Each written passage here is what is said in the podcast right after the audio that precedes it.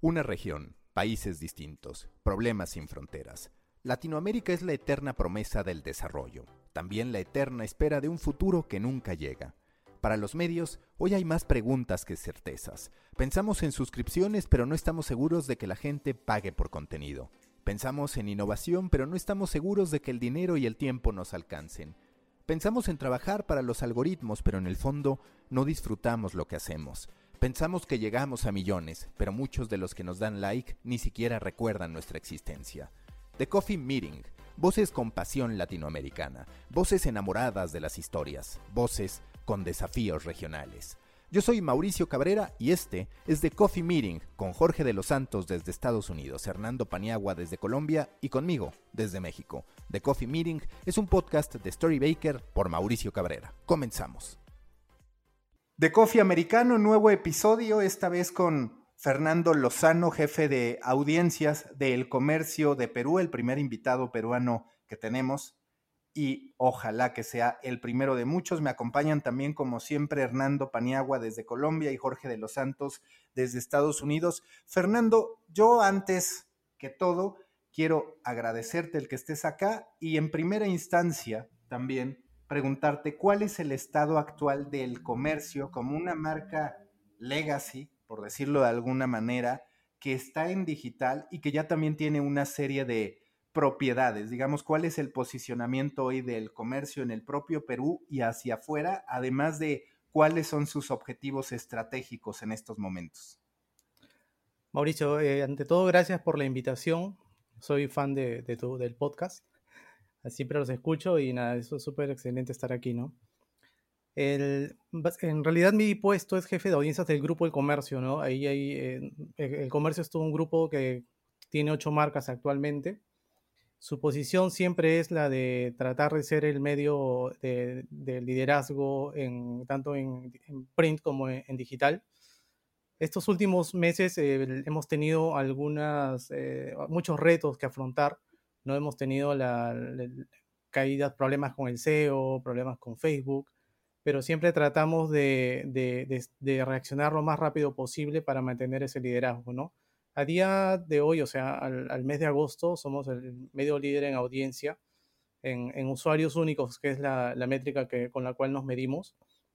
Digamos, nos medimos de cara a la competencia y estamos inmersos en un proceso de ir por el reader revenue, ¿no? Estamos en, ese proceso de nuestras ocho marcas, tenemos dos, la principal que es el, diario El Comercio o el comercio.p y el diario económico Gestión ya en, un modelo de suscripción, ¿no? Te quiero preguntar a este respecto. Ya mencionabas dos de, la de las marcas. También tienes una tercera que es depor.com. ¿Cuál es este abanico que ustedes tienen de propiedades para que todos entendamos el contexto de lo que están haciendo. También si nos puedes platicar el proceso que han ido siguiendo, seguro que algunas te ha tocado participar en el lanzamiento, encabezar esa estrategia para generar audiencias y quizás otras pues que vienen heredadas del tiempo, del pasado. Sí, tenemos el, diario generalista y de, referencia que es el comercio, un diario con eh, casi 180 años de existencia y que, digamos, tiene esta fuerza que tienen los medios legacy, ¿no? Eh, la, marca que es muy fuerte, que ocurre de manera similar en varios países, por ejemplo, en, Argentina con, con, Clarín, bueno, con La Nación, ¿no? Y, otras marcas más. Y a la vez tenemos el, diario Gestión, que es el, el, económico, tenemos Depor, que es el diario deportivo, Perú 21, que es un diario político, pero orientado a un público más joven, digamos, a, audiencias más, más jóvenes, más frescos. tenemos el, diario Trome, que es un diario popular y que eh, ha batido récords, ha sido caso de estudio porque ha sido el diario en español más, el más leído, ¿no? Durante mucho tiempo. Tenemos también una plataforma de diarios eh, que, que la empresa adquirió hace unos años ya, es el diario Correo, también es un diario político que tiene mucha fuerza en el interior del país sobre todo, el diario Ojo, un diario también popular, pero también que ha calado bastante ya desde hace muchos años en, la población. Y el diario deportivo El Bocón, ¿no? que ahora ha cerrado su edición impresa en medio de la crisis de la pandemia y ahora existe en digital. Fernando, muy interesante que, tengan toda esta diversidad de marcas alrededor de, digamos, la sombrilla que puede terminar siendo el comercio para ellos. Eh, me genera curiosidad dos cosas. La primera, eh, el Bocón versus el Depor.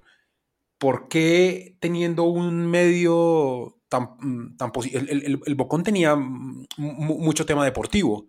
Depor, eh, ¿de qué manera le compite? ¿Cómo se pisan esas dos? si quieres, me contestas esa y luego te hago la, te hago la segunda pregunta. Sí, hubo una, todo un análisis al respecto, ¿no? En realidad esta, esta la, compra de, a ver, el diario compró el, parte de, un grupo editorial que ya existía y que era nuestra competencia antes, ¿no? Que era el grupo de Pensa, que tenía el diario Correo, tenía el diario Ojo y el diario El Bocón, ¿no? Tenía su propio pool de diarios, digamos. Entonces, en este proceso de expansión de del, del, grupo de negocio, hicieron esta adquisición, ¿no? Entonces, claro, había una superposición, pero el diario El Bocón eh, se ha caracterizado por tener una, un enfoque en el, en el, deporte, sobre todo nacional, local, ¿no? Mucho en el fútbol peruano, estaba muy bien posicionado en el fútbol eh, peruano, eh, competía directamente con, con otras marcas de, de, otras, digamos, de la competencia. Y el diario Bocón, el, el Depor desde un principio trató de, enfocarse a, a, una nueva audiencia, a un público más joven, ¿no? que empezó a crecer con el, con el diario Depor. El diario Depor fue lanzado en el 2009 y el diario El Bocón ya, ya fue, ya tenía mucho tiempo antes y su expansión, digamos, su crecimiento se dio en los años, a finales de los 90, ¿no?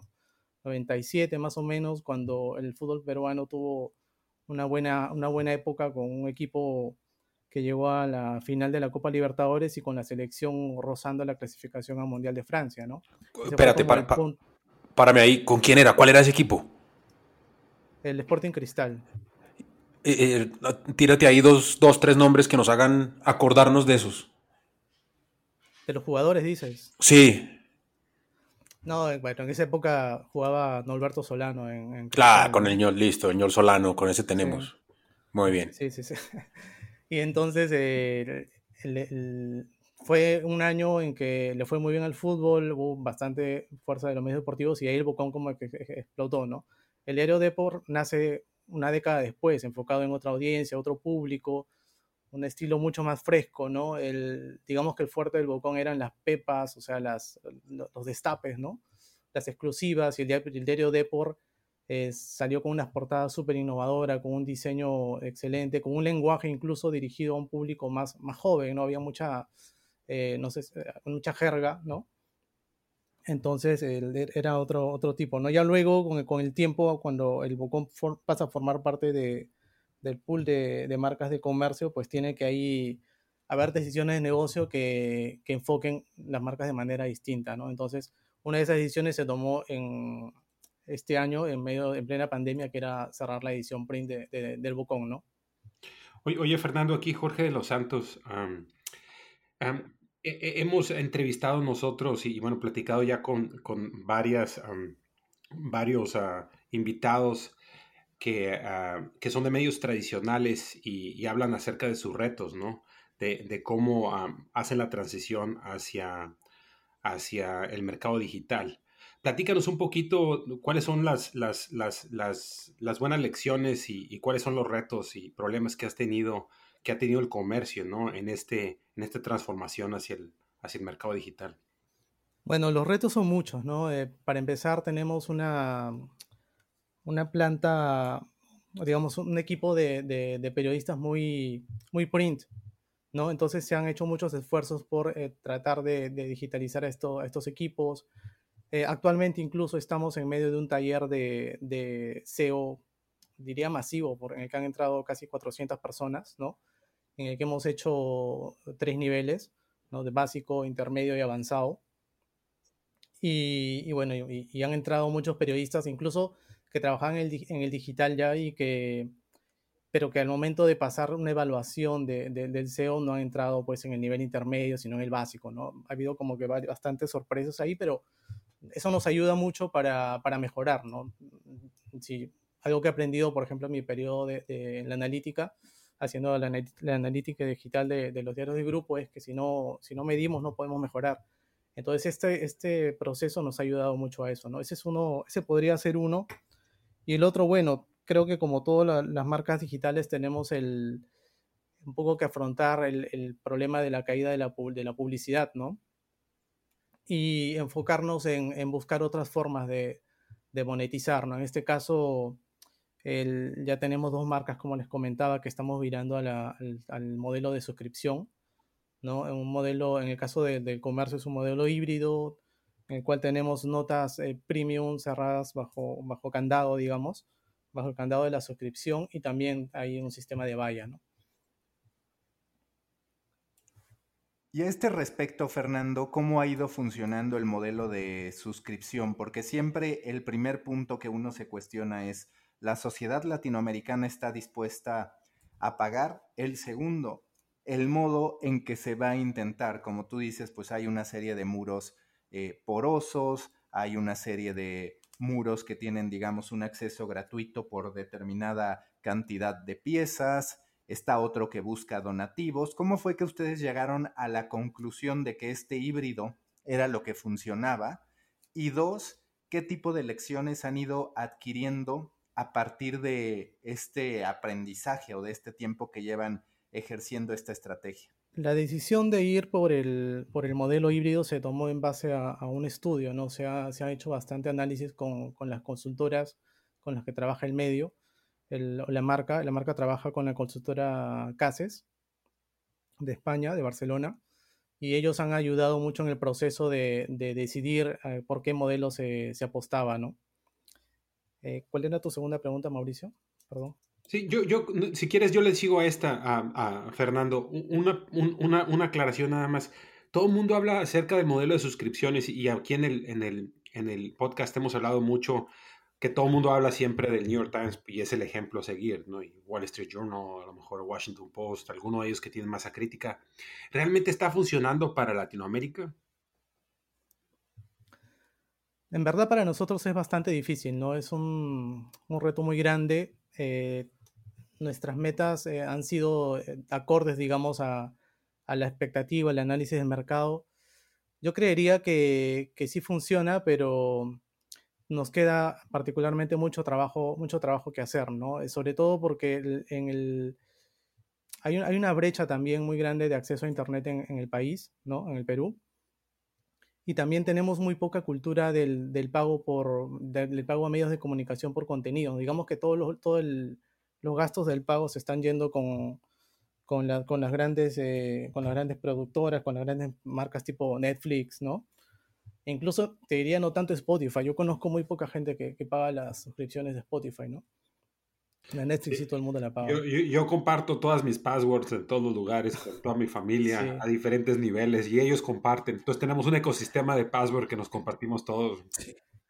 No, y, ahorita se nos viene otro, otro gasto grande con Disney, porque los que tenemos hijos vamos a tener que, que pagar esa suscripción para poder ver las películas de ellos. Entonces, cada vez hay menos plata para, esas suscripciones digitales. Sí, exacto. Y, también creo que necesitamos también mejorar nuestra, mm, encontrar el valor que, queremos ofrecerle al usuario, ¿no? Saber qué exactamente necesita, ¿no? Yo tengo mucho esta discusión con, amigos periodistas, ¿no? Que trabajan en otros medios y siempre por, me están mandando los enlaces de algunas de nuestras notas que están, digamos, eh, cerradas con candado y me dicen, oye, ¿cómo van a cobrar por esto si esto yo lo encuentro en otro lado, ¿no? Entonces, este, en algunos casos, los números avalan este tipo de notas, ¿no? Eh, cuando revisamos las métricas, hay notas que, digamos, uno no creería que pueden generar suscripciones, pero revisamos y, tenemos dos, tres altas por una nota, ¿no? Una nota, digamos, no, de política ni de economía, sino una nota de entretenimiento, ¿no? O una historia. Fernando, Fernando, pero, pero ese punto es bien interesante. Lo primero es, ¿cuáles son esas notas que, no pareciera que, generan conversión? Eh, y lo segundo es, ¿qué les, ¿qué les respondes tú a esos colegas que te dicen cómo le pones un candado a esto si esto debería ser gratis? Eh, son historias, historias de, entretenimiento. Hay una en particular, no la recuerdo exactamente ahorita, donde que, que fue tema de discusión, pero cuando ocurre esto, yo solamente digo que, lo avalo, que todo está avalado por la data, ¿no? Tratamos siempre de, enfocar, de enfocarnos mucho en la data. digamos, tenemos un, CEO que, es un obseso de los datos y, todos hemos, hemos, hemos eh, tomado, digamos, esa, esa, forma de trabajo. Bueno, yo ya de hace un par de años o tres años que trabajo específicamente en analítica digital, pero hemos tratado de compartir y ahora todo el mundo se fija en los datos, todo el mundo está pidiendo dashboards todo el tiempo para, para analizar su, su, información, qué cosa te, te, trajo conversiones, qué cosa te, qué, qué, tema por ahí que no pegó, ¿no? Incluso en algunos casos se llega a, a tener información de qué autores son los que más conversiones se trajeron. Claro, esto, esto es normalmente, no, no, no, no genera una acción en el sentido de que hay un premio o un castigo para otro, pero igual nos sirve de aprendizaje, sobre todo para ver las temáticas, ¿no? Porque es muy relativo también juzgar a, una, el, trabajo de, de, un periodista en base a, a, qué genera o qué no genera, ¿no? A cuántas, cuántas conversiones genera o no.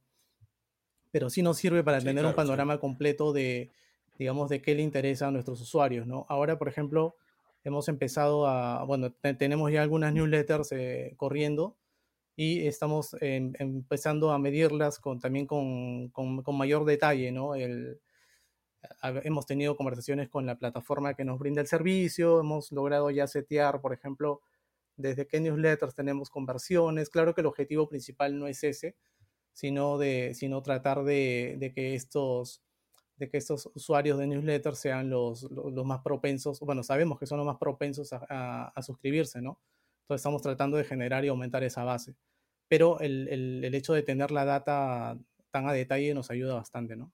¿Y qué les dices a esos colegas cuando, cuando te critican, entre comillas, por, por, por cerrar esas notas? Porque es que siento que hay una, un, un, un, tema que hemos discutido aquí varias veces y es una parte de nuestra industria eh, que pareciera que se resiste a la idea de que tenemos que cobrar por el contenido, ¿no? O, y, o, que se resiste a la idea de que, de que la audiencia además consume contenido ligero. No necesariamente lo que están dispuestos a pagar es una gran investigación, un gran reportaje, probablemente sea incluso lo contrario, algo más digerible.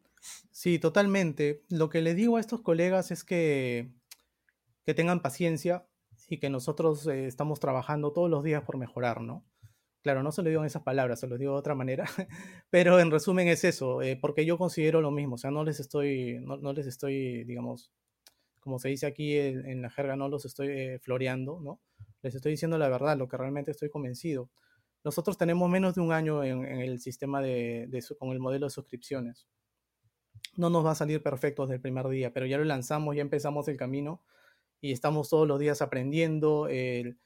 En medio de esto nos agarra una pandemia, ¿no? Como a todos que en pleno, claro, de repente la realidad sería distinta, contaríamos con más recursos para, para poder eh, avanzar mucho más rápido, quizás si no hubiera esta, este contexto, pero lo hay y, tenemos que trabajar sobre eso, ¿no? Y dentro de eso se está avanzando. Entonces también creo que hay como una, a veces yo considero injustas las críticas por eso, ¿no? Porque quieren que desde el primer día ya seamos el, el, Washington Post, el, el New York Times, ¿no? Y no es así, eso no va a pasar. ¿No? Estamos todos en un proceso. De hecho, somos el, el, primer medio o primer grupo de medios peruanos que se lanza por el sistema de, de suscripción. ¿no? Hay algunas iniciativas, eh, digamos, pequeñas o medianas por ahí que trabajan con membresía y este tipo de, de, de otras alternativas de, ingresos, pero digamos de los medios legacy y, somos, somos los primeros, ¿no?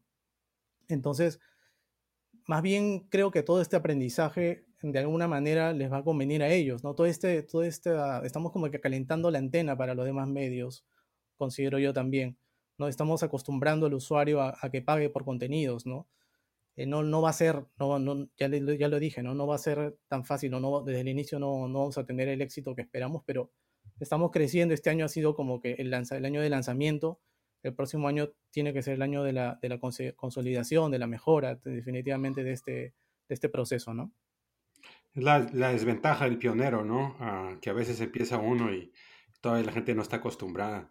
Fernando, platícanos un poquito acerca de, de, SEO. A mí me gustaría saber un poco ah, acerca de contenido, porque hemos hablado mucho nosotros que nosotros tenemos que crear contenido para las audiencias, pero SEO también te da tendencias y eso te ayuda a generar algunos tips y recomendaciones para que tus propios escritores también y tus reporteros hagan contenido. ¿En qué van ustedes? Platícanos un poquito de, cómo toman decisiones editoriales, ya sea ustedes escuchando las tendencias, viceversa, cómo, cómo es el ecosistema del comercio. Sí, en verdad es bastante complejo, podría decirse, ¿no? Eh, por ejemplo, somos un grupo de medios de, ya lo dije, de ocho marcas, lo reitero, pero dentro de, o sea, cada marca en sí es un mundo, ¿no? Ustedes sabrán mejor, mejor cómo se maneja cada redacción, ¿no? Cada marca en sí es un mundo y dentro de ese contexto, lo que hemos, hemos hecho desde hace, desde el año pasado ya, es una, un grupo o un pool de, de, una redacción eh, única, digamos, para cierto tipo de contenidos, ¿no? Por ejemplo, tenemos, trabajamos en, un, bajo un esquema del, que hemos llamado núcleos. En este caso, eh, núcleos de audiencia y núcleos de comunes son los que se cargan específicamente del texto, digamos. ¿No? Hay núcleos de audiovisual, núcleos de fotografía, etcétera, ¿no? Pero el núcleo de audiencia, por ejemplo, es el que se encarga de generar contenidos eh, pensados específicamente en, atacar las tendencias, en atacar el SEO, ¿no? Tenemos eh, contenidos desde virales hasta contenidos de utilitarios, ¿no? Contenidos de long tail, búsquedas estas que toda la gente busca todo el tiempo y el núcleo de comunes se encarga de, las noticias eh, que son el breaking news, ¿no? Antes ahí identificamos, por ejemplo, que teníamos una mm, teníamos varias marcas que, que lanzaban la misma noticia al mismo tiempo, ¿no? Entonces se trató de, digamos, de fusionar estos equipos y, cada marca brindó su cuota, digamos, de, periodistas para, para formar estos dos núcleos, ¿no? Entonces, estos dos núcleos trabajan de forma transversal para, todas las marcas. ¿no? Aún así, tienen algunas, eh, digamos, algunas indicaciones específicas por marca, ¿no? Por ejemplo, con el comercio, con, con Deport, en algunos casos este, se generan algunos contenidos, digamos, orientados más a, este, este, o en mayor medida a estas marcas, ¿no? Pero cada una tiene así su, digamos, su fuerte, se podría decir, ¿no? Y, ahora también hemos empezado una, otra, otro, otro trabajo también con lo que llamamos zonas, que son zonas que están, que son ya zonas temáticas, no específicas. Por ejemplo, tenemos la zona económica, que, está liderada por el equipo de, periodistas del diario Gestión, que es el diario económico. Tenemos la zona deportiva, que también está liderada por el equipo de periodistas de, de Debor y así, ¿no? Tenemos la zona popular, eh, y la zona general que se encarga de temas de política y de actualidad, ¿no? Oye, Fernando, yo te quiero preguntar, ¿cuál es el objetivo que se trazaron en materia de suscriptores? ¿En qué punto van en ese camino? Y también preguntarte si hoy esas ocho marcas ya son negocio o si viven a partir, digamos, de toda la bajada, de toda la cascada que puede hacer el comercio pues como un medio histórico el más representativo de Perú. Bueno, el objetivo de, suscriptores era llegar este año a, eh, si no me equivoco, a 50 mil, ¿no? Desde el lanzamiento. Ahora actualmente estamos en 20 mil. Justo hace unos días hemos publicado una noticia con, información de, cómo van nuestras audiencias y el tema de las suscripciones, ¿no? Y para el próximo año, pero como te decía, era un año de, calentamiento, básicamente, ¿no? y el próximo año ya el, objetivo es más, eh, más agresivo, ¿no? Más, más, como una ambición un poco más grande. Y, y que no está mal, porque si tomamos en cuenta que, por ejemplo, el país en unos cuantos meses ha logrado 64 mil suscriptores, pero estamos hablando de una audiencia más acostumbrada a, a pagar, que ya tenía el caso como el diario.es y demás, y que también por otro lado el país es un referente del periodismo de habla hispana, no que el comercio no lo sea, pero queda claro que ha traspasado fronteras lo que hace el país. Me parece que es un buen comienzo el hablar de 20 mil personas aportándole al comercio. Yo solo preguntarte, en términos porcentuales, me imagino que todavía no representa ni remotamente la mayoría de los ingresos este tipo de esquema, el de No, totalmente no, no, representa una, un, gran, algo importante en los ingresos, ¿no? Pero, pero esa es una buena pregunta, eh, Fernando, y es, ¿cuánto esperan que eso represente? Porque de pronto eh, parte de lo que podemos estar haciendo nosotros de manera equivocada en Sudamérica cuando, cuando queremos compararnos con el New York Times y queremos todos ser el New York Times y hemos hablado un montón de veces de que las, las culturas son distintas y probablemente no podamos llegar a lo mismo, es, eh, es, es sí esperar que, que, aumente el número de suscripciones, sí esperar que haya gente que pague por contenido, pero, pero ser muy realistas en cuánto debería representar la, del total del ingreso el ingreso por suscripción. ¿Ustedes tienen alguna meta? algún proyectado, algo que esperen que signifique dentro del 100% de los ingresos lo que quisieran recibir de parte de, eh, de las suscripciones? Lo que te puedo decir es que, que el objetivo, digamos, como grupo es de, de, acá unos entre 3 y 5 años, ya ser muy fuertes, muy potentes en el, en el, digamos, en que los ingresos sean por reader revenue, ¿no? Ese es un poco el objetivo a, a mediano plazo. O sea, el, el, digamos exactamente cuánto no te puedo decir porque no sé qué va a pasar exactamente con los medios impresos, por ejemplo. En nosotros, la mayor parte de nuestros ingresos siempre han venido por, por, el impreso. Ahora han sido muy afectados por el tema de la, de la pandemia, pero esperamos que se recuperen y esperamos que sigan, digamos, este, aportándonos lo máximo que, se, pueda durante el mayor tiempo posible, ¿no? Por eso, por eso mencionaba el caso del, del diario Trome, que es un caso sui generis en, Sudamérica, ya que, o en, español incluso, ya que durante mucho tiempo fue el diario más leído en español, ¿no? Es un diario popular que tiene mucho alcance, mucha llegada con, con, con la, con la masa aquí en el, en el país, ¿no? O sea, si vienes a Perú y subes un taxi, lo más probable es que el taxista tenga su trome ahí y te lo preste para que lo leas, ¿no? Entonces, eh, eso, eso es, es, algo muy fuerte y actualmente, el, digamos, después de esos tres meses que hemos estado en una cuarentena bastante estricta, se está tratando de recuperar ese, esa, esa, lectoría que teníamos, sobre, sobre todo con el diario Trome, ¿no? ese, ese, ese alcance. El, claro, hay temas ahí que, que hay que superar, ¿no? Por ejemplo, hay mucha gente que tiene temor de agarrar un periódico en papel porque piensa que se puede contaminar, etcétera, ¿no? Hemos hecho algunas campañas relacionadas a eso también y, digamos que, que, que se han incrementado los, niveles de tutoría todavía no llegan a lo que era antes, ¿no? Entonces, en la medida de lo posible, si por nosotros fuera dentro de 10 años, el, si la mayor cantidad de ingresos sigue viniendo por el Trome, sería excelente, ¿no? Por el, impreso en general. O sea, por eso te digo que no podría decirte exactamente el porcentaje, pero el enfoque de, de Reader Revenue sí está bien claro, ¿no? Entre 3 y 5 años debe, deberíamos, este, ya, deberíamos estar muy consolidados con, con ese tema.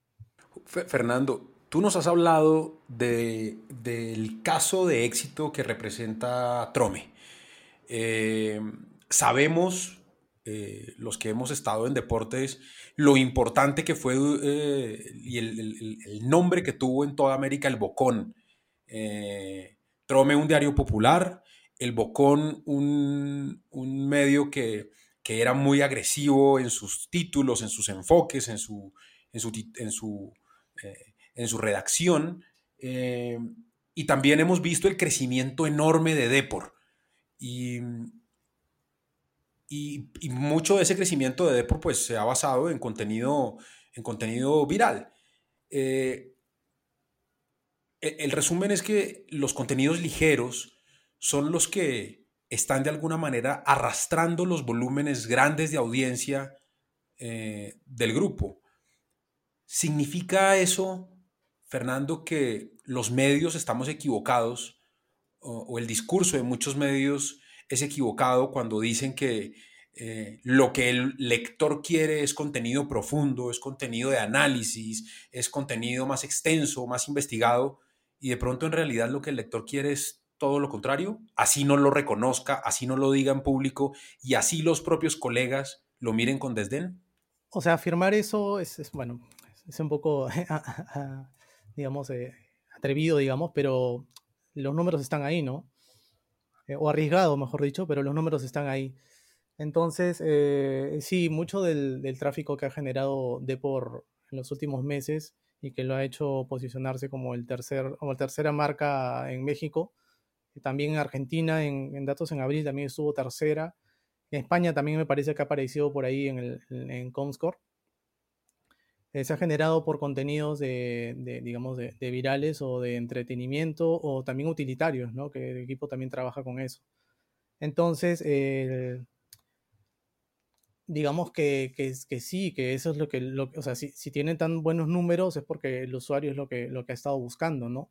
Con esto no quiero decir de que, que no debamos enfocarnos también en los, en los otros tipos de contenidos, porque sí creo que además de la, de la función que tenemos como, como medio, eh, digamos, como, como medio de, comunicación, también está la responsabilidad del, del, periodismo en sí, ¿no?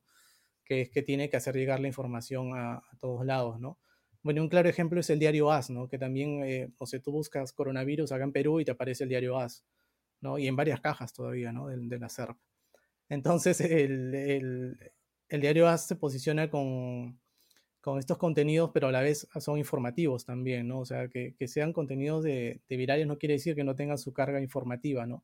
Esta es parte de, por ejemplo, una conversación que tuvimos hace unas semanas con, con los colegas de La Vanguardia, ¿no? Y, de Milenio Pau Rodríguez de La Vanguardia nos ponía este ejemplo de, del cocodrilo que en un pueblo puede ser, eh, puede, no sé, se come una persona, qué sé yo, pero eso también es, o sea, es una noticia curiosa, pero también es noticia dentro de ese contexto de este pueblo, ¿no? Donde normalmente no pasan cosas raras. ellos lo toman y lo publican y, claro, todo, todo el mundo dice, no es un contenido viral, pero en realidad es una noticia, ¿no? Es una noticia muy local, muy local que, ha llamado la atención de los usuarios a nivel eh, global, podría decir, ¿no? En cualquier, en cualquier lugar puede ser interesante este caso, ¿no? Entonces, un poco, creo, creo que es un poco eso, ¿no? Y además hay, hay también, este, ah, no sé si, decirlo así, pero hay también como cierta hipocresía porque de alguna manera todos los medios eh, tienen este, este tipo de contenido viral también dentro de sus parrillas, ¿no? O viral o, o, o soft, mejor llamémoslo así, ¿no? Contenido soft, ¿no? Un claro ejemplo, eh, un claro ejemplo es el, diario El País, ¿no? Que tenía, que tiene todavía su sección Verne, que fue muy elogiada, muy alabada, que lo hacían, hacían un contenido soft mucho más elaborado, es cierto, pero finalmente era contenido soft, ¿no? Sí, también New York Times tiene contenido soft, también el Washington Post, todos le meten tantito también, o sea, combinan ah, investigación y, buenos artículos con, con contenido soft definitivamente. Ahora, tú dirás, pero ¿qué hace Depor posicionando en otros países con estos contenidos? ¿no? Ahí tiene que haber un tema también de alguna manera estratégico. O sea, nosotros hemos analizado, hemos visto en qué marca podríamos, eh, podríamos posicionar mejor en el extranjero y, por algún motivo Depor era el que tenía mejor, eh, mejor posibilidad. Entonces simplemente apuntamos a, esa, ¿no? El equipo de estrategia del núcleo de audiencia se encargó de eso. Y la verdad que hicieron un muy buen trabajo, ¿no? y, lograron posicionar con esos temas, ¿no? Ahora, también ocurrió dentro de un contexto en que el, el, fútbol o el deporte en general estaba paralizado, ¿no? Pero igual el día que, que los días de las semifinales de, Champions League, la final de la Champions League, hemos tenido muy buena audiencia también con la Champions. O sea, no es que, no creo que estos temas perjudiquen en, sí a la marca eh, de manera, digamos, eh, irreversible, ¿no? Como algunas personas consideran, ¿no? El, y muchos, y muchos incluso de estos contenidos, los usuarios llegan a través de, de Discover o de, o de, o de, o de las búsquedas de, de, Google, pero buscando temas, buscando cosas, ¿no? O sea, que te aparecen. Yo, por ejemplo, no sé, en, mi, mi, teléfono me aparecen noticias de la PlayStation 5 de, de, hobby consolas, por ejemplo, ¿no? Yo nunca he visto hobby consolas. No, no, digo que nunca lo he visto, pero es un ejemplo, ¿no? Nunca lo he visto, pero me aparece porque sí he buscado temas relacionados a la PlayStation 5, digamos, ¿no? Entonces, ahí como que la, marca a mí como que no me interesa mucho, pero me interesa el, tema, el tema, ¿no? Y creo que en el caso de Depor ha pasado un poco eso. Creo que la marca no se va a ver perjudicada en la mayoría porque sí hacemos cosas eh, relacionadas al, core de, la marca que es el, deporte, ¿no? Y en algún punto, Fernando, tú dirías que este contenido viral puede alejar una potencial suscripción, porque a ver, una, una lectura puede decir, yo entre más lectores potenciales tenga para convertir en suscriptores es mejor. Otra lectura podría decir, quizás si el usuario llega a un tipo de contenido sensacionalista, simple, que nada más busca hacer reír y demás, no va a ser tan susceptible que nos visualice como una alternativa para decidir suscribirse. ¿Cuál es el aprendizaje que a ese respecto han tenido y si en algún momento al interior del comercio se han preguntado eso, porque vemos muchas veces medios de grandes cantidades, y lo platicaba hace poco con Ricardo Trotti, el presidente de la Sociedad Interamericana de Prensa, y por el otro lado vemos al llamado periodismo de calidad, que es cierto que es subjetivo, quizás como un medio hippie que va a tener que buscar ciertos apoyos para poder sobrevivir. Es decir, parece que hay un divorcio entre calidad y cantidad, al menos en, la perspectiva de la gente y de muchos puristas de los contenidos y del periodismo. ¿Cuál ha sido su aprendizaje a ese respecto, respecto a la utilidad de un usuario, un lector que llega por una historia viral, si así lo quieres llamar, y, la factibilidad de que se termine suscribiendo. En el caso de, las marcas que están bajo suscripción, nos hemos cuidado mucho de, no, digamos, de no asociar las marcas, sobre todo porque es el comercio, ¿no? Es una marca muy, muy, muy seria, muy, este, en el sentido de que, el, equipo de comercio, la dirección, también cuida mucho la, marca en sí. Nos hemos cuidado de, no asociarla o de, con los contenidos virales, ¿no? Eh, para esto, lo que ha pasado, lo que se ha hecho en el comercio, se ha creado una, submarca llamada MAG, ¿no? que está, es un subdominio que está bajo el dominio del comercio, pero que en sí es una marca, se podría decir aparte, porque no tiene los logos de comercio por ningún lado y se enfoca en los contenidos de, tendencias, ¿no? Y, no voy a decir necesariamente virales porque no, o sea, no son, aún así se cuida mucho los contenido que se publica en MAG, ¿no? Son contenidos muy bien trabajados, etcétera, ¿no? Entonces no hemos tenido tanto ese debate todavía, ¿no? Eh, digamos, en algún momento eh, eh, queremos pasar de por a, suscripción, quizá lo plantearíamos y, revisaríamos a ver qué tanto, qué tanto pasó, qué tanto pasó lo que mencionas, ¿no? Qué, qué, tanto daño se le puede haber hecho a la marca, ¿no? Ahora, el, el tema también creo que va por el conocimiento del usuario, ¿no? La pregunta es a qué, usuario está dispuesto a, pagar por, tus contenidos, ¿no? A, darle, o sea, ¿qué, usuario le da un valor a lo que publicas, ¿no? Yo calculo que no es este usuario que, mira los, virales necesariamente, ¿no? Sino que es un usuario que encuentra otro tipo de, valor o de, o de beneficio de estar ligado a, la marca, ¿no? En gestión, por ejemplo, es, es una marca económica o de periodismo económico, mejor dicho, el, hay un tema también de prestigio de ser suscriptor de gestión, ¿no? Por ejemplo, eh, tengo algunos amigos que son ejecutivos de cuentas o, trabajan en empresas, digamos, en corporaciones y, todos ellos sacan pecho cuando dicen yo también soy suscriptor de gestión, ¿no? Y, lo mencionan porque es como un, te da cierto caché, ¿no? Ser, es, es, como un galón más de alguna manera estar suscrito a gestión, porque no quiere decir que estás suscrito a gestión, quiere decir que eres una persona informada, ¿no?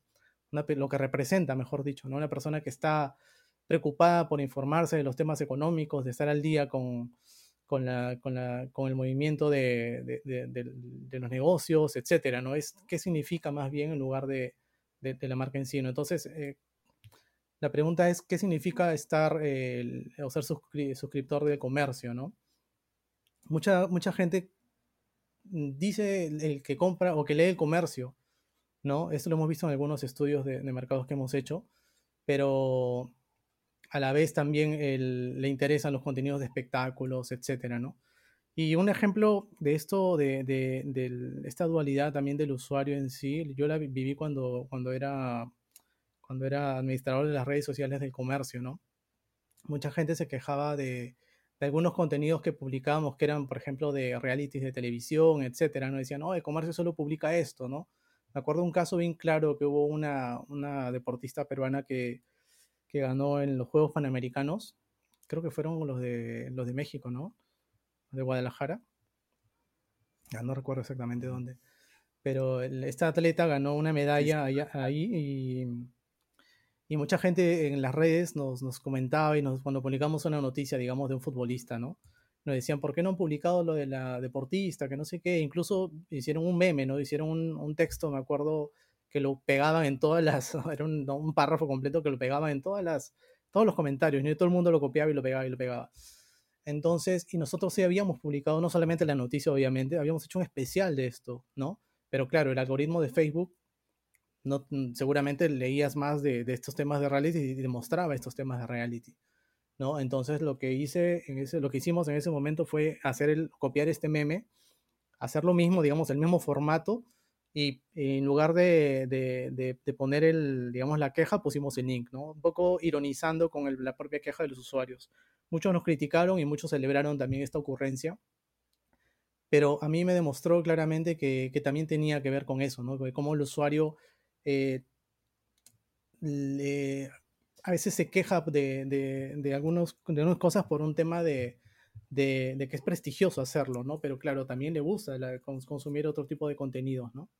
No, claro. El usuario, una cosa es lo que el usuario dice que quiere leer y otra cosa es lo que el usuario lee. La, la, la privacidad que te da el poder consumir en la pantalla de tu teléfono eh, te permite consumir cosas que no consumirías en público. ¿no? Y, no, y no necesariamente estoy hablando de contenido sexual o, o, o, algo de ese estilo, sino, eh, no sé, alguna actriz famosa de tu país que la gente diga, estoy hasta la coronilla de fulanita porque sale en todos lados, hombre, si sale en vestido de baño la vuelves a ver. Eso eh, es, es, es, una realidad, ¿no? Es una realidad. Hay que, hay que centrarse en data y no en que, hay que centrarse en data y no necesariamente en lo que dicen los estudios y los, los, focus group, porque ahí la gente no es honesta. Sí, lo que no, no, no, sé si saben el ejemplo de Netflix, todos sí saben ese que tienes mi lista, ¿no? Con todas tus películas. Platicando con la gente de Netflix, yo, ellos me dicen que, la, que nadie ve las películas que tiene en su lista, que es muy pocas personas que los ponen ahí. O sea, realmente lo que tú dices que vas a ver y que los que escoges, o sea, no, realmente no lo ves, tú ves otras cosas que es a lo que dices, Pani. Exacto. Y estas notas de espectáculo, yo recuerdo que, que, era muy curioso, era un patrón, ¿no? O sea, tú veías los compartidos y eran muy bajos de estas notas de, los compartidos de estas notas de espectáculos en Facebook, ¿no? Pero luego veías los clics sobre el enlace eran altísimos, eran los que más clics habían generado. Claro, claro, no, no, no hay share. A mí, a mí me llama la atención algo, eh, Fernando, que me hablabas de, o nos hablabas de una marca que se llama Perú 21 y nos, nos describías Perú 21 como una marca que habla temas políticos, pero para público más joven. ¿Qué significa eso? Entiendo la filosofía, pero, pero ¿qué significa en lo práctico?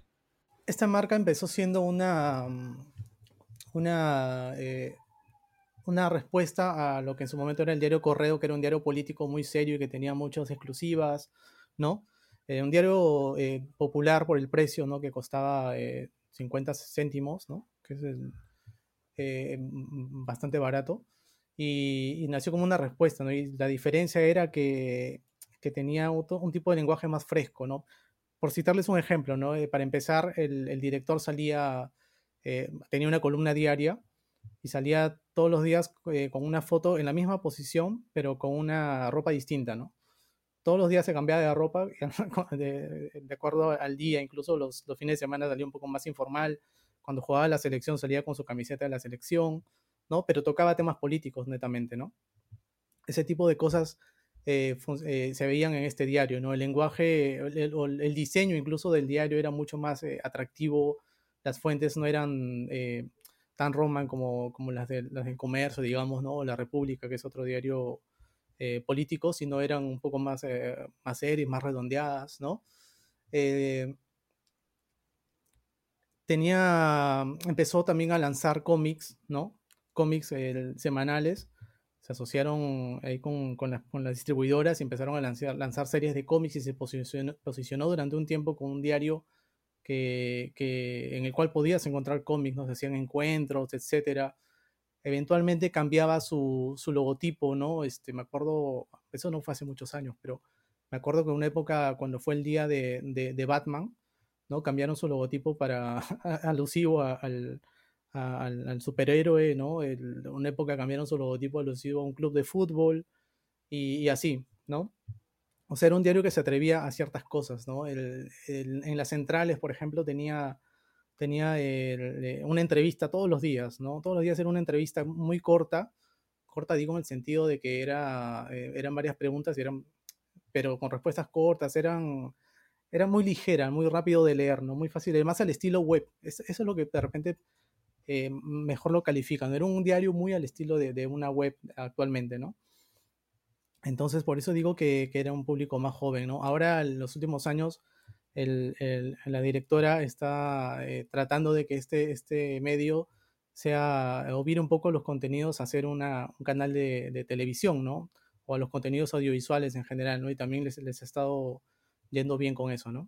Yo te quiero preguntar, Fernando, más allá del comercio, y acá es difícil porque pues eres juez y parte, pero ¿qué está ocurriendo hoy en el ecosistema de medios peruano? ¿Qué tanto hay una aparición de nativos digitales como sí lo hay en México, por ejemplo, como sí lo hay en Colombia? De hecho, Hernando pues forma parte de uno de los más fuertes nativos digitales. Hoy, ¿cómo está el ecosistema de medios en Perú? Teniendo en consideración a los legacy media encabezados por el comercio y por el otro lado a todos estos nativos digitales que pudieran estar apareciendo. ¿Tú en qué lugar percibes que está Perú hablando a nivel Latinoamérica y comparando con lo que llegas a saber y a percibir de otros países? Creo que hay buenas iniciativas, ¿no? Les voy a mencionar algunas, por ejemplo, Ojo Público, que nació de un grupo de, de periodistas que trabajaban en la unidad de investigación del comercio, eh, otro es Convoca, también, de una periodista eh, que nació por iniciativa propia, una periodista de investigación también, y la, la, cual ha tenido también buena participación. Hay un medio que es IDL Reporteros, ¿no? que también ha tenido buenas investigaciones. Son, son medios eh, nativos digitales, digamos, que, que, tienen, están logrando su público, que tienen una, ya una audiencia cautiva y tratan de hacer cosas nuevas, de innovar hacen encuentros, hacen charlas. Eh, Ojo Público hace poco organizó una, una, fiesta con sus, con sus, eh, ¿no? con sus miembros. Entonces, eh, creo que sí hay movimientos interesantes, pero si lo comparas con el resto de la región, creo que todavía estamos bastante lejos, ¿no? De hecho, he mencionado tres, cuatro por ahí, hay alguno más y, paro de contar, ¿no? no estamos al, nivel en volumen de, de, otros medios, no sé muy bien por qué, porque hay muchas iniciativas o muchos periodistas con iniciativas. Yo conozco a mucha gente que, hace cosas interesantes, pero creo que falta explotar, ¿no? en ese sentido, y en ese sentido, en, como con las marcas legacy también creo que estamos eh, tratando de, adaptarnos a, este nuevo escenario en que, en que ya tenemos que, apostar por, por, por los ingresos por digital, ¿no? Pero una, algo que yo he notado, por ejemplo, eh, y que me, llama mucho me llamó mucho la atención en su momento, es que en estos, estas consideraciones de premios que hay en, de diversas organizaciones, tipo los, eh, los de Digital Media Latam, este, no sé, One Ifra, eh, la INMA, etcétera, es raro ver a un medio peruano, no sé si lo han notado ustedes, ¿no? Yo encuentro muchos mexicanos, argentinos, colombianos, ¿no? Pero medios peruanos es, es, es, muy raro, ¿no? El, el comercio eh, trata de, de, meterse ahí también, pero ha, tenido algunas, algunos premios eh, o algunas menciones, pero por el diseño del print o algunas campañas eh, hechas en, print con digital, pero por cosas o por, reportajes o por cosas que, que, que, son directamente de, fuertes en digital, no, no lo hemos visto todavía, ¿no? Entonces creo que ahí tenemos un gran reto, ¿no? Y como digo, no sé muy bien por qué, porque hay muy, muy buenas iniciativas, hay muy buenos periodistas, o sea, basta, basta revisar el, el, Twitter y, ver que hay, hay bastante, hay, hay muchos periodistas peruanos que están haciendo cosas interesantes, algunos incluso eh, lo hacen eh, fuera del país en sus propios canales, ¿no? Hay un periodista que se llama Marcos y Fuentes que tiene su canal de YouTube que lo hace desde España, ¿no? La encerró y ahora está cobrando por sus eh, ¿no? Por, este, este método de cobro que tiene YouTube, ¿no? Incluso tiene su, tiene su Patreon también, entonces este, él hace un buen periodismo, creo. Y, pero lo está haciendo fuera de los medios grandes también, ¿no? Entonces sí creo que tenemos ahí el reto como ecosistema, digamos, de, de, medios eh, a, nivel nacional de, de, tener, de figurar más, de, ser de repente más atrevidos, ¿no? Más, eh, más agresivos con esas iniciativas de, hacer cosas que, que, trasciendan a, nivel de la, de la, región, ¿no? Y bueno, y a nivel de región también veo lo mismo, que a veces estamos muy, muy mirando o esperando mucho lo que, lo que hace eh, el New York Times sobre todo, ¿no? Y, nos falta atrevernos un poco, ¿no? Por eso, por ejemplo, celebré mucho la, la aparición o el rediseño de, de redacción.com.ar, ¿no? De Chani Guyot. Justo este, hoy día tuve una conversación con él acerca del rediseño y, y de, de, su web Y su web, por ejemplo, tiene el, o la home de la web es un, parece una red social, ¿no? Básicamente. Es algo que siempre me he preguntado. Yo decía, pero ¿por qué si, si, le va, si las redes sociales les va tan bien, ¿no? Y a la gente le gusta tanto, o está tan acostumbrada a, hacer el scroll y a ver una historia y otra y otra, como en Twitter, en Facebook, ¿por qué los medios no lo hacemos así, ¿no? Porque todavía tenemos cajas y una foto y titular y cosas tan, tan, este, tan de principios de 2000, ¿no? Y bueno, la redacción hoy ha cambiado, ha cambiado ahora en, agosto su diseño y me, llamó mucho la atención y conversé con, con, con, Chani sobre eso, ¿no? Yo a ese, a ese respecto, Fernando, y a ver, Pani, ¿qué opinas? Uno, me parece que siempre nos juzgamos con mayor severidad desde dentro que cuando vemos hacia afuera. Yo, por ejemplo, estoy cansado y creo que ahí sí hay una cuenta pendiente que me gustaría conocer la opinión de ustedes, de Jorge, de Fernando y del propio Hernando sobre cómo los legacy media mexicanos están quedando a deber. Tú hablas de, por ejemplo, un atraso con respecto a los de la región, pero te diría que esos 20 mil suscriptores con un esfuerzo digital hoy me parecen muy destacados para un reforma que después de haber tenido un desastre de esquema de monetización hacia digital, de paquetearlo, pero a la vez de no generar calidad, ahora está intentando resurgir del universal que ya incluso cayó al tercer lugar en términos de medio masivo con mayor índice de audiencia, percibo eso, una deuda que se está reflejando con que ustedes, aunque sea a través de contenidos virales, aparecen en el top 3, top 5, top 1, como pasa con AS y con, y con Marca en la categoría de deportes, mientras que los mexicanos hacia afuera no podemos. Está Infobae, por ejemplo, que vaya, ese no es un legacy media, pero sabemos todo lo que han construido y ahí aparece. Y otro punto que a mí me gustaría mucho mencionar o hacer parte de un nuevo episodio es la discriminación que puede haber, no solo a países, sino a mí me parece alarmante a temáticas, porque cada que sale una beca, cada que sale un programa de aceleración, cada que se presenta algún tipo de apoyo por parte de una organización, se elimina prácticamente todo lo que tenga que ver con deportes, prácticamente todo lo que tenga que ver con entretenimiento. A mí me ha tocado vivirlo de cerca porque tengo un amigo que está muy enfocado en el tema del periodismo deportivo de investigación, por ejemplo, y tiene un sitio y tiene un diseño mucho más decoroso que muchos de los que al final terminan ganando, pero es absurdo porque hoy muchas organizaciones y muchas de las personas que se la viven pidiendo que el contenido de entretenimiento, que el contenido soft adquiera otra dimensión, le cierran las puertas porque se asume que los medios que deben ser apoyados son los que hacen contenido hard, sin que necesariamente haya una gran audiencia interesado por ello. Es decir, yo entiendo el, punto principal del periodismo es eh, luchar por la democracia y demás, pero hay una discriminación sistemática hacia todo lo que no sea denuncia sobre lo que hace el gobierno y eso me parece un error. Tienes toda la razón en eso, Maca. Tienes toda la razón y yo te puedo decir que desde, desde Pulso se siente eso. Eh, porque, porque porque existe, la, existe la, el, ideal, el colectivo imaginario dentro de la industria de que el único buen periodismo es el que tumba presidentes y el que hace oposición al gobierno. Y resulta que, eso es supremamente discutible. Resulta que, hay también eh, contenidos ligeros, cortos, banales, que interesan muchísimo a la audiencia y que tienen un público cautivo enorme y que podría eh, generar ingresos y de esa manera generar trabajo. En todos los aspectos, no solamente en, lo periodístico, en, ingeniería, en, diseño, en un montón de cosas, pero, pero se desecha. Se desecha muy fácil porque, porque, porque seguimos con la idea de que, de que el periodismo es otra cosa y de que la industria es otra cosa y de negarse a ver cómo, cómo solucionamos este modelo de negocio con algo distinto eh, a, lo que se creía debía ser. Eh, creo que tienes un, un punto muy, eh, muy fuerte en eso que acabas de decir. Y sobre lo anterior, la deuda que tienen los, los medios legacy se debe tal vez un poco, y lo entiendo porque también lo viví en otros medios donde estuve, a lo difícil que resulta transformar empresas de 100 años de historia. Porque los medios legacy son medios que tienen eso. 100 años fácilmente. Un siglo.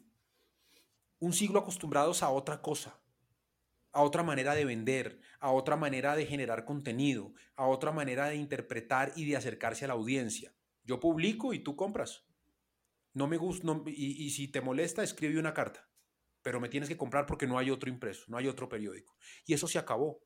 Entonces, eh, el ego hace muy difícil que esos medios grandes tradicionales cambien. ¿Y qué es lo que termina pasando?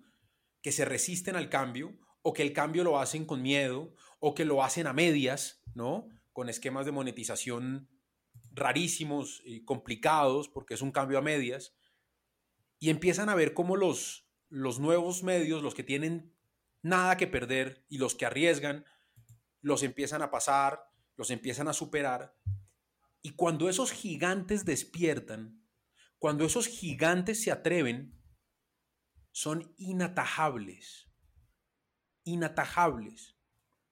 Yo, yo lo quisiera decir con mucho respeto hoy, el, en, Colombia, el nivel de audiencia que tiene el tiempo es ampliamente superior al resto de los demás medios. Y lo es porque se sacudió. Porque dejó de creer que era imprescindible, porque dejó de creer que era único, porque dejó de creer que, que, su, que su forma era la única y la apropiada, y se sacudió y nos sacudió a todos. Y hoy es líder, y alcanzarlo va a ser muy difícil. Ojalá los medios legacy eh, eh, despierten, porque eso es muy bueno para la industria, muy bueno. Mauricio, eso que comentabas, creo que la respuesta está en la, justamente en tu propio podcast. Hace unos días entrevistaste a Isaura Morales de Facebook y ella comentaba que, que el éxito para, para ella, digamos, eh, de trabajar con los medios, o para Facebook en este caso, de trabajar con los medios, el éxito de las marcas es también el éxito de ellos, ¿no? O sea, me quedó la impresión de que, digamos que ellos también se nutren con el prestigio de, de, de las marcas a las que ayudan, ¿no? Con las que colaboran o las que le brindan sus, su, el acceso a, a, a, becas y ese tipo de cosas, ¿no? O sea, creo que eso podría explicar en parte lo que, lo que tú mencionabas de esta discriminación de estos medios, ¿no? O sea, ¿qué les conviene más probablemente decir que hemos apoyado a, un medio que, que hace la gran investigación de, anticorrupción que, que, hacer este, que decir que hemos apoyado un medio que hace la gran investigación de, no sé, del patrimonio oculto de Messi, no sé, algo así, ¿no? Yo, yo, yo, yo creo... Ese...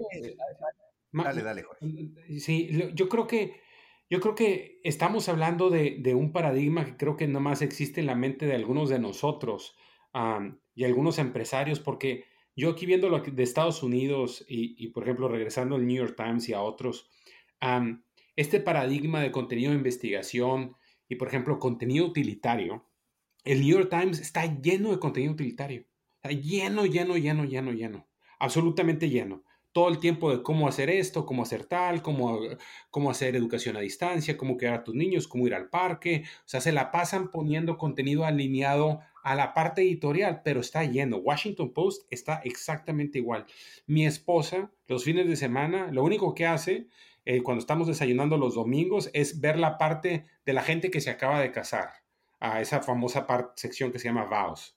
Ah, y ese puro chisme ahí, de uno que se casó con el otro y cuál fue y la historia de amor y todo les encanta.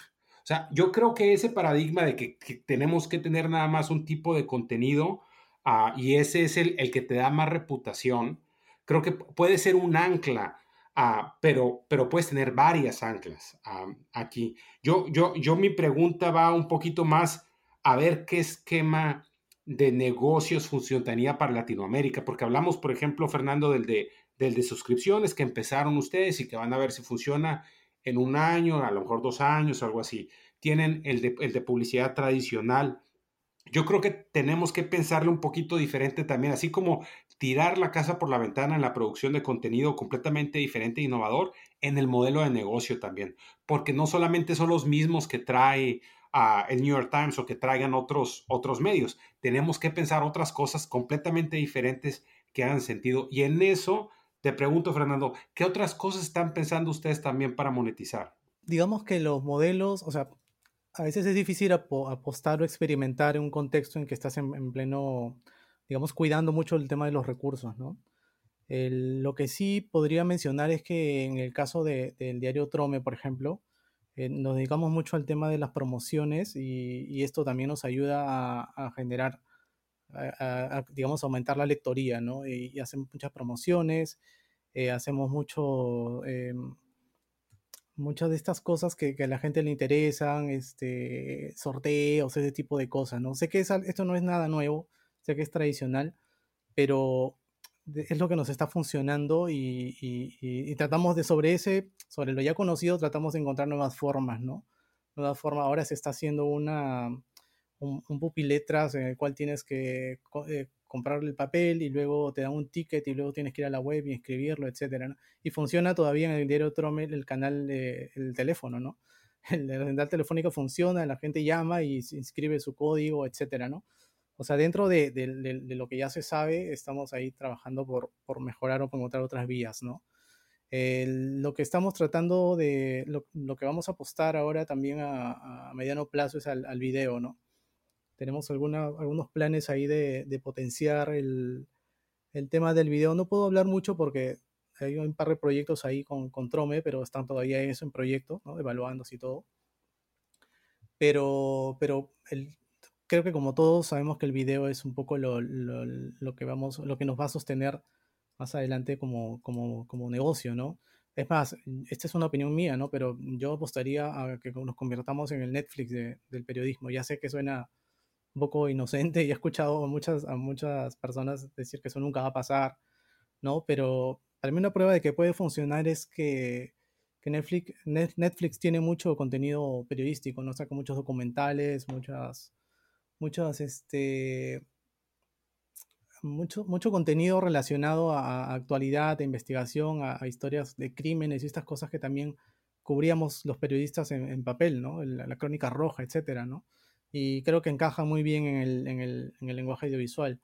Entonces, eh, creo que a eso deberíamos apuntar. O sea, si, si, me preguntaran a mí, me iría 100% por ese, por ese lado. Bueno, no 100%, ¿no? Pero, digamos, eh, le metería mucho, muchas, mucho, mucha, muchas fichas a, esta, a ir por el tema del video, ¿no? Y el mediano plazo creo que es por donde vamos a ir nosotros también. Pero Fernando, perdón, Fernando, pero hasta ahora con el tema del video eh, yo lo que percibo es que es muy caro hacer un video eh, interesante y de calidad y que su monetización no, no es necesariamente tan buena como para, como para que para que se pueda subsidiar una cosa con la otra, al menos si lo haces por programática. ¿Cómo te imaginas ese negocio del video? Me imagino el que, digamos, el video puede ser parte del valor que ofrezcamos en, a, nuestros, a nuestras suscripciones adicional a lo que ya tenemos como, digamos, como marca, como los contenidos, y también mucho al, al, al, al, sponsor, ¿no? a los contenidos de, al content marketing, digamos, ¿no? Hace, hace un tiempo, hace, poco hablábamos con, con, la gente de YouTube y nos decía eso, ¿no? Nos decía que muchos de los grandes youtubers, si ponían, por ejemplo, a, como ejemplo a Luisito Comunica, eh, la mayor parte de sus ingresos los consiguen no por, no por ads, sino por, por sponsor. Totalmente, totalmente. Entonces, por ahí, por ahí creo que está el camino. Sí es verdad, con el programática en video, es, o sea, eh, pagan, pagan mucho mejor que, en texto, sí, pero no, es, no, no compensa lo, lo, que cuesta hacerlo, ¿no? Ahora, también es cierto que para un medio que no lo ha hecho nunca o que lo hace poco, es mucho más costoso empezar a montar toda la, la estructura que, que requiere generar contenidos en video, ¿no? Pero una vez que lo, que lo tengamos, digamos, va a ser un poco más, ya, ya, va a pasar el periodo de, de, implementación y vamos a empezar un poco más a, a, trabajar en lo, digamos, en, los contenidos, eh, va a ser un poco más, ¿cómo, ¿cómo, llamarlo? Automatizado, ¿no? Ya vamos a tener la estructura que, que se requiere para eso, ¿no? O sea, sí, pero entrar de frente a video sí es bastante caro.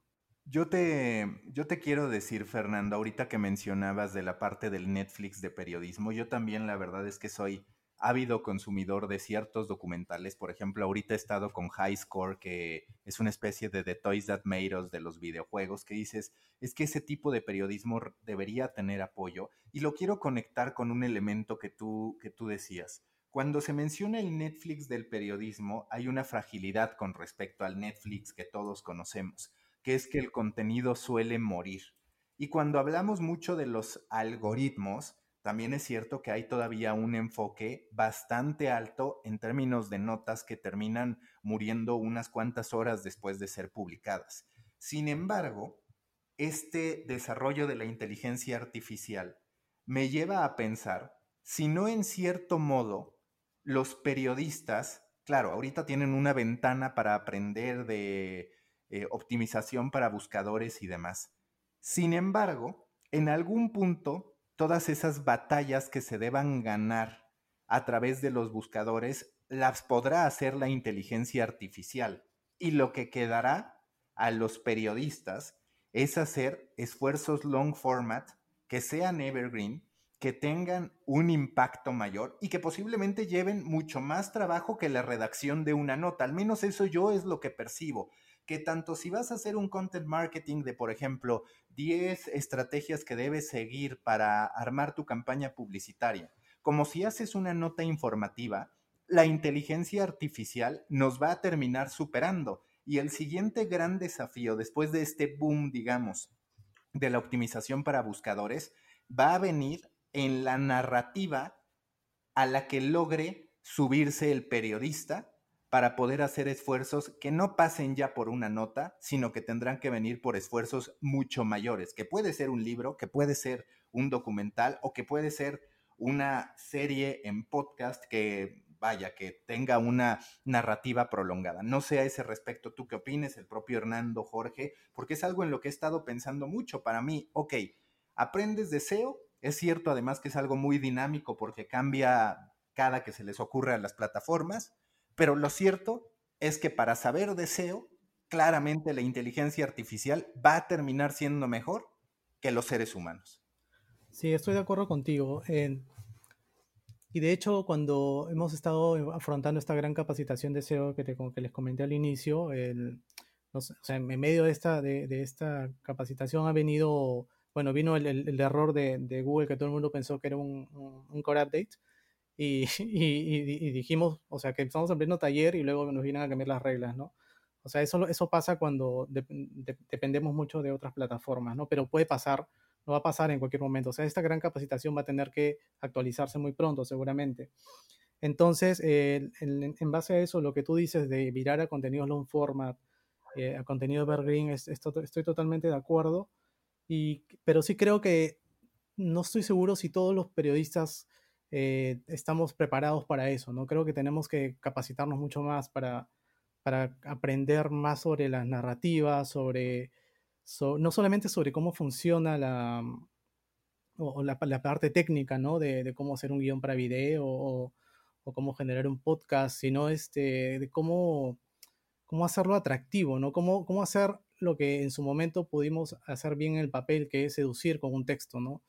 Eh, por ejemplo, en, en, alguno de los talleres que, llevaba, que llevé de, crónicas, decían que la entrada tenía que ser como un golpe, ¿no? Como un puñete en la cara y tenía que despertarte o tenía que hacerte reaccionar, ¿no?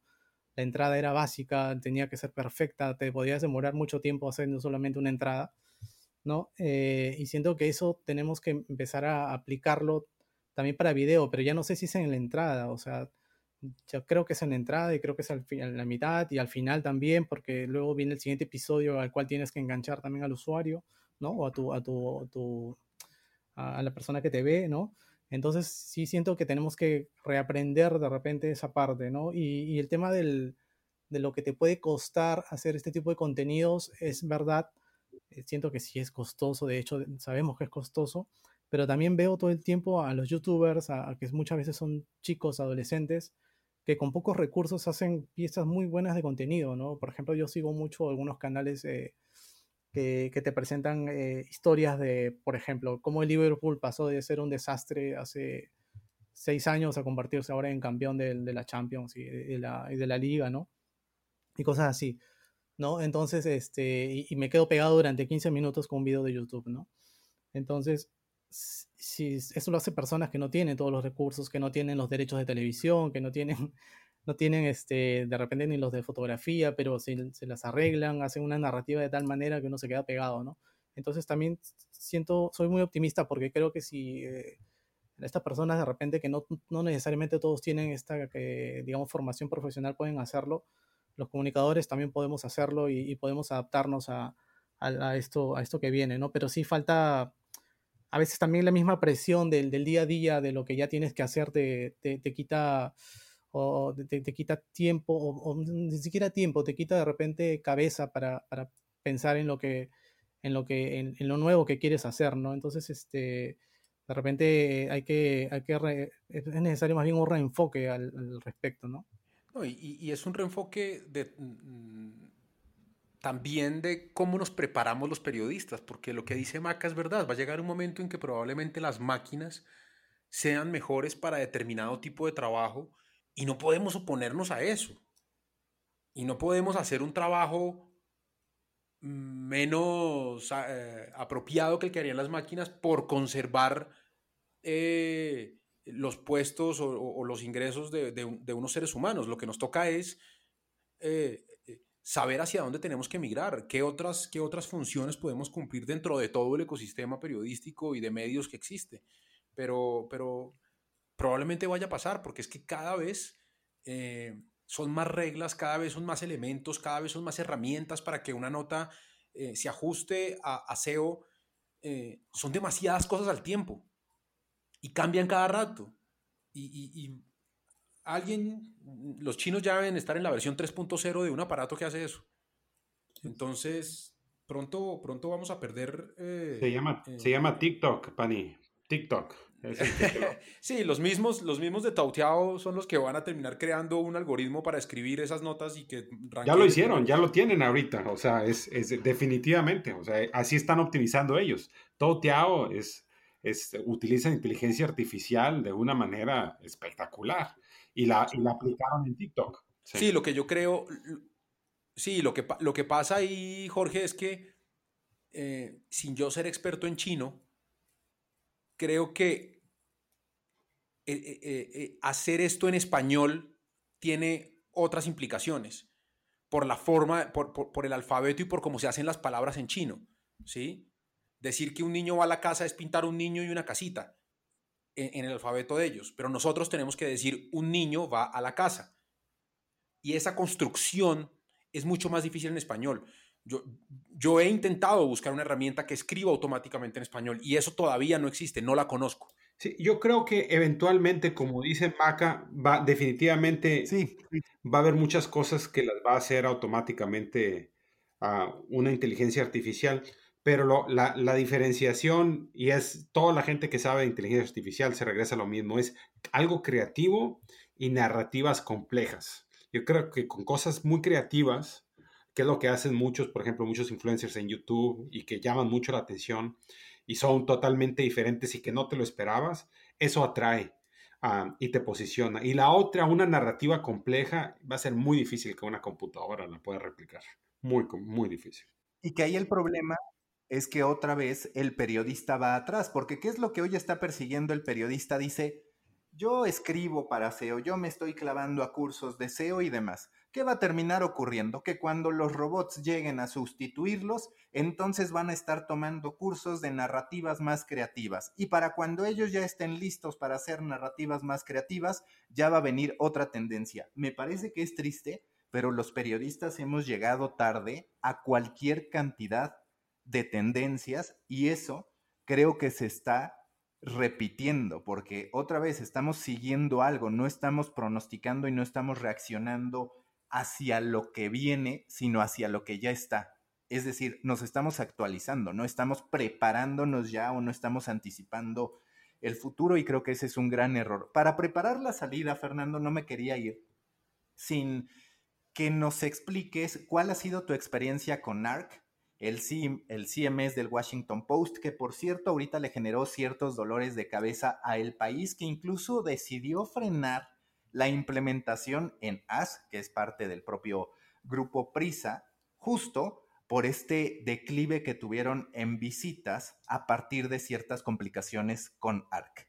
Nosotros estamos en ARC más o menos desde en el comercio desde septiembre del año pasado y tuvimos una, no sé si llamarlo mala suerte o qué, pero el mismo día que salimos en ARC, que fue el, 24 de septiembre, si no me equivoco, eh, Google eh, lanzó o anunció el, cambio de algoritmo, ¿no? Entonces, normalmente nosotros cuando hemos hecho algún rediseño que, que implicaba una, un cambio de, de CMS, calculábamos una, una, pérdida temporal de, de 30% por ahí. Y, este, y, tratábamos de cubrirnos y, digamos, poníamos pauta, etcétera, algunas acciones, ¿no? Todo el mundo estaba atento esos días, este, nadie salía de vacaciones, etcétera, para responder un poco a la eventualidad del cambio, ¿no? pero ahora nos ocurrió esto, que, también pasó el, cambio de algoritmo. Entonces, en, un momento fue como que difícil de definir o, atribuir, mejor dicho, a, qué, a causa de qué habíamos, habíamos caído, ¿no? Pero, o sea, para empezar, diría que, la experiencia con ARC dentro de la redacción es buena, la, la, redacción la, ha asumido, eh, trabaja muy bien, el, digamos que tampoco es que haya tanta diferencia porque estaban ya, estamos bastante acostumbrados a trabajar con, con los MS. Eh, sí, ha, habido, nos ha ayudado, por ejemplo, a, a, organizar mejor algunos contenidos en el sentido de que tienes la biblioteca de videos, etcétera, ¿no? Pero que te queda esta sensación de que justo cuando cambias a ARC de que se te cae el tráfico, ¿no? No sabemos, insisto, o sea, no podríamos atribuirlo 100% a esto, ¿no? bueno, y poco tiempo después también salimos con, con el, con el paywall eh, y con el signwall, lo cual también ya había otra, otra, otro factor más, ¿no? No podríamos atribuirlo totalmente a ver cómo parece que, que, está pasando en el país, pero estamos averiguando a ver qué, qué pasa, ¿no? Estamos buscando la, la, forma, pero digamos que puede verse empañada la experiencia con, por, este, por estos motivos, ¿no? Igual estamos tratando ahí de, o sea, ah, tiene, una, tiene algunas limitaciones en, el sentido de que algunos cambios hay que pedirlos directamente a la, a la central, etcétera. Pero igual estamos ahí poniendo algunas cosas que, digamos, algunos scripts sobre, sobre, sobre el navegador, ¿no? Para poder hacer herramientas eh, propias que nos ayuden a, mejorar, por ejemplo, la, la, la redacción del, del, equipo, que cumplan con, no sé, con la cantidad de links necesarios, etcétera, ¿no? Cosas que, que se pueden hacer, o sea, que, que, digamos que en un WordPress hace sencillamente un SEO Yoast, ¿no? O Yoast SEO, ¿no? El plugin. Pero que en este caso lo estamos haciendo, digamos, un poco por fuera, ¿no? Pero fuera de eso, el, el, el, yo diría que, digamos, como forma de trabajo dentro de la redacción ha sido eh, eh, buena y, vamos a ver, ¿no? Estamos, como te digo, investigando, buscando todos los días, descartando cosas, o sea, estamos viendo un montón de, razones por las cuales nosotros hemos podido caer en, el, tráfico y tratando de, solucionarlas, ¿no? Por lo pronto, si ustedes entran a, a, estas herramientas de comparación de velocidad, van a poder ver que la velocidad de nuestros sitios ha mejorado mucho, ¿no? De rendimiento, ¿no? Entonces, este, y a veces nos sorprende eso, ¿no? Decimos, ¿por qué si Infobyte tiene, no sé, una puntuación, no sé, de 20 en los test de, de Google, nosotros de 80 o algo así, son más rápidos en algunos casos, ¿no? O tienen mayor tráfico. Son cosas que estamos tratando ahí de, descartar. ¿no? Pero claro, de hecho nos ha llamado la atención mucho esta, esta información que vino desde, desde el diario El País. ¿no? Estamos ya averiguando a ver qué, qué pasó por ahí. Lo que yo veo complicado aquí es que, que, que va terminando uno ah, trabajando para, para el Washington Post porque le vas a pagar parte de los ingresos a ellos definitivamente, porque no son nada baratos. eso es lo que pasa y que no, tenemos tecnología latinoamericana, ¿no? O CRMs latinoamericanos que nos permitan manejar esto, ¿no? Eso es algo que veo. Sí, lo escuché en algunas conversaciones eh, anteriores eh, entre ustedes que mencionaban el tema de, creo que fue con Rosa Jiménez, ¿no? Que hablaban de los CMS, ¿no? Que por qué no teníamos un, por qué no los medios no teníamos, no generamos nuestro propio CMS, etcétera, ¿no? Y sí también me parece una postura súper interesante, ¿no? Este, y sí creo, y eso viene, tiene que ver con lo que mencionaba Mauricio, que estamos, que vamos siempre atrás, ¿no? Eh, si, si, yo tuviera, digamos, la decisión sobre esto, eh, invertiría de repente mucho más en, en, términos de desarrollo de, de, tecnología, ¿no?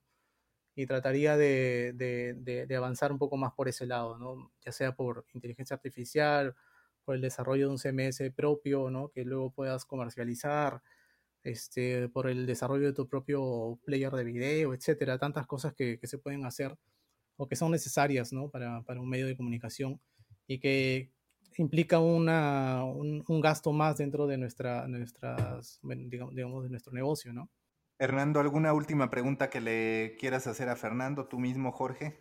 No, yo solamente decirle a Fernando que, valoro muchísimo su honestidad como, como jefe de audiencias eh, al contarnos, eh, hombre, cómo, cómo a veces eh, apoyarse en el contenido ligero pues no es una estrategia deleznable, que es algo que se puede hacer, que no está mal y que el usuario lo agradece y lo responde con, con lecturabilidad. No, no, muchos, no muchos en su posición, viniendo de un medio grande, serían tan, tan honestos y tan directos en, en esa realidad. Sí, bueno, es que tampoco hay, creo, ningún, ningún secreto ahí, ¿no? O sea, cualquiera puede entrar y, y un poco y ver, ¿no? O sea, lo contrario sería, lo contrario sería más bien, o sea, eh, engañarles y decirles, no, somos, hacemos, eh, todos son nuestras, todos son investigaciones propias, etcétera, y cosa que no es así, ¿no? Sí, pero, pero, pero cuando luego, cuando los, los, los entrevistas o hablas con ellos en un foro, o poniendo al usuario en la mitad, eh, al todo alrededor de la audiencia, investigando no sé qué. Sí, de acuerdo. Ah, de mi lado, Fernando, muchas gracias. Nada más aquí para cerrar. y, yo creo que lo que nos llevamos de, tu de, de esta conversación es, y, y bajo liderazgo aquí de, de, Maca, con la recomendación, es que tenemos que pensar un poquito más innovadores, ¿no? Para no estar siguiendo los pasos a todos, ¿no? Gracias, Fernando, por compartir. Gracias Mauricio por, por, invitarnos, por invitarme. Este, en verdad ha sido un gusto conversar con ustedes. y, bueno, yo ya les dije, soy muy fan del, podcast de la Coffee y los voy a seguir escuchando. Gracias. Oh, muchísimas gracias por escuchar de Coffee Americano, de Coffee y todo lo demás que se ha ido generando en este ecosistema. A todos ustedes, también invitarlos a que compartan a través de las redes sociales que están reproduciendo este podcast de Coffee Americano. Muchas gracias a Fernando Lozano y muchas gracias a ustedes. Nos escuchamos en la próxima reunión. Nos escuchamos en el próximo The Coffee Meeting. Aquí termina The Coffee Meeting Voces latinoamericanas de una industria en vías de desarrollo. Escucha la próxima semana un nuevo episodio en el que a miles de kilómetros de distancia pero unidos por desafíos regionales, compartiremos contigo el amor por las historias, el compromiso por hacer un próspero negocio y el optimismo de una región que siempre promete estar a las puertas de un brillante futuro. The Coffee Meeting es presentado por Story Baker, con la conducción de Jorge de los Santos desde Estados Unidos, Hernando Paniagua desde Colombia y conmigo, Mauricio Cabrera, desde México. Hasta la próxima reunión.